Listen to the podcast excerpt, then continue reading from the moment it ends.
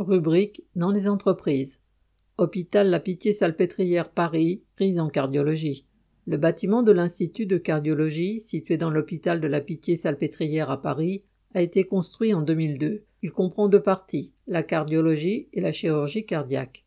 En cardiologie, on retrouve les consultations, l'hôpital de semaine, la rythmologie, l'unité de cardiologie aiguë, l'unité de soins intensifs, les urgences cardiaques et la réanimation médicale.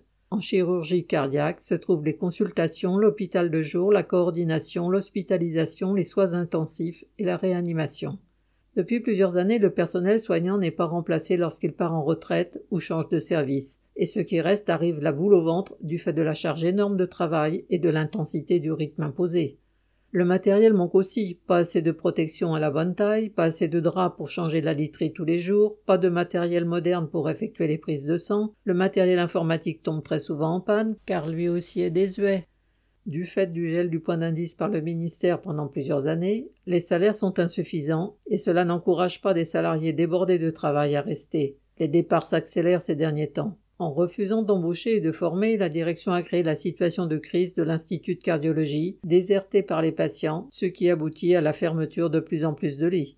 Ainsi, on compte 38 à 42 lits en moins.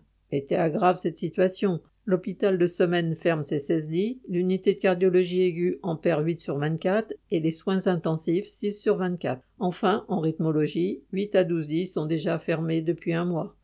En chirurgie cardiaque, 16 lits d'unité sud, fermés en hospitalisation depuis deux ans, n'ont pas été ouverts depuis. L'aile encore ouverte compte 24 lits, ce qui représente 9 à 10 patients par infirmier. Actuellement, il y a un seul infirmier habitué et des travailleurs intérimaires que la direction ne forme pas aux spécificités du service, ce qui engendre du stress lors de la prise en charge des patients.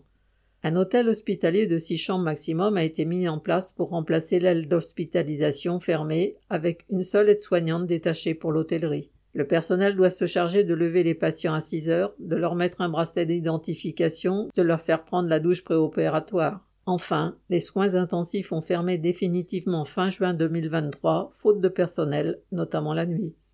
Le personnel se demande où vont aller les futurs patients qui nécessitent une prise en charge de soins intensifs. Dans un autre service de l'hôpital ou carrément dans un autre hôpital? La direction s'en lave les mains, et c'est au personnel soignant de trouver une solution de remplacement. Beaucoup d'hospitaliers sont écœurés de cette situation et se posent des questions sur leur avenir. Ils voient bien que l'argent public est distribué ailleurs, dans l'armement ou les JO par exemple, et que la santé n'est pas une priorité pour les dirigeants. Correspondant Hello.